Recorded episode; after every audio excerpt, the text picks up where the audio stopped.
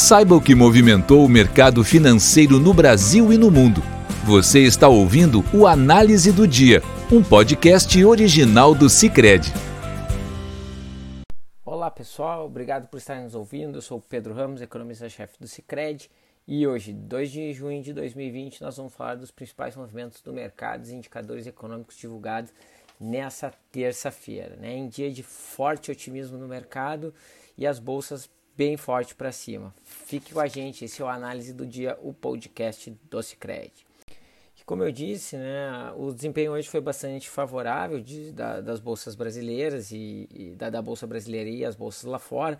Né. O dia começou já muito bem, né, com as bolsas europeias subindo, o DAX subiu 3,8, o CAC subiu 2,02 e a bolsa de Londres 0,9. Né. A razão para esse é, o otimismo começava com a informação de que as empresas é, estatais chinesas continuaram comprando mercadorias agrícolas dos Estados Unidos, né?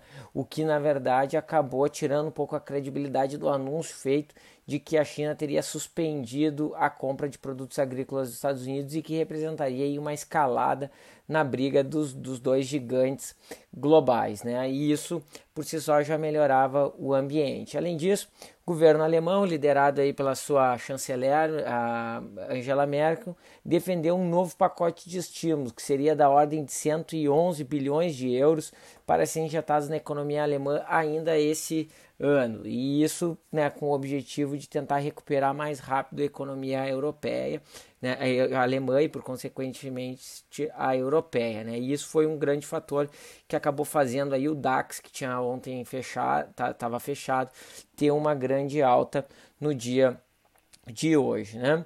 É, no território americano, a gente viu as bolsas de Nova York né, fechando em 1,5 0,5, né, o Dow Jones, S&P 0,8 e, os Nas, e o Nasdaq em 0,6. Né?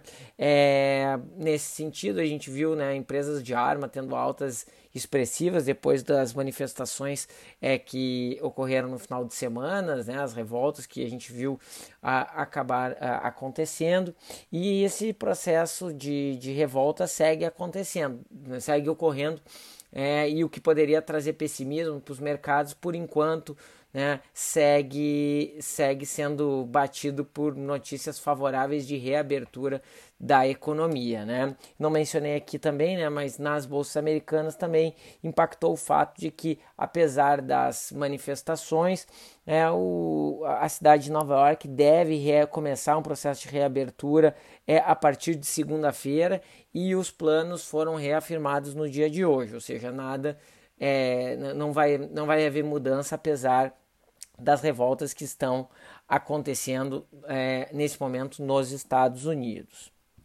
Além desse, desses bons dados que por si só puxariam o preço do petróleo para cima, a gente também viu é, notícias né, que o grupo né, da OPEP Plus né, é, estaria disposto a fazer novos cortes né, de produção, né, novas restrições na oferta, de modo que acabou puxando o preço do petróleo, que teve uma alta expressiva no dia de hoje, né, fechando cotada a 37 dólares o barril, com uma alta de 3,4%.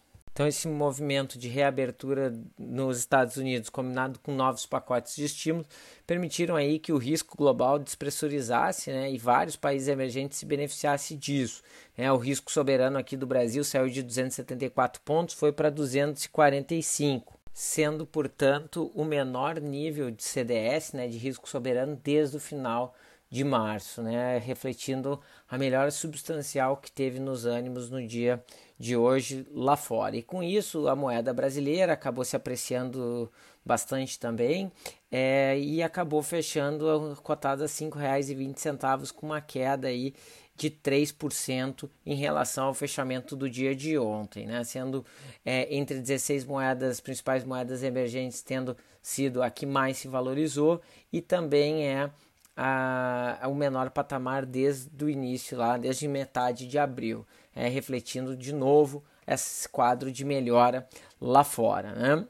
Já a curva de juros brasileira acabou caindo um pouquinho, né? a parte curta acabou saindo de 2,50 os juros para um ano, fechando em 2,46, uma queda aí de 4 bips, e a parte longa caiu entre 20 e 10 bips, né? algo refletindo principalmente a a queda no risco é, mundial e, consequentemente, aqui também no risco brasileiro. É, e os 10 anos do Brasil fecharam em 7,65%, é, 15 bips abaixo dos 7,80% que fechou no dia de ontem. Né? Então, as taxas de juros longas do Brasil já refletindo aí um quadro bem mais favorável. Internamente, nós não tivemos grandes novidades na, em termos políticos, que é, seriam algo que poderia né, e que vinha atrapalhando o desempenho dos mercados nos últimos dias, não teve nenhum evento novo, e isso ajudou a, a no, ao mercado ter um bom dia é, de, em termos de fechamento.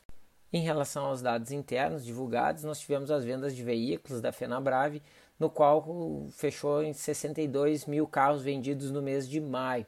É um pouquinho mais do que os 55 que fechou o mês passado, mas quando a gente compara com o ano anterior, a gente vai ver uma queda de 75%. Né? Ano passado a gente estava falando de algo perto de 250 mil unidades vendidas aí por mês, né? E agora a gente está falando de algo perto de 60 mil, né? Quer dizer, o coronavírus realmente trouxe um impacto devastador no setor automobilístico, né?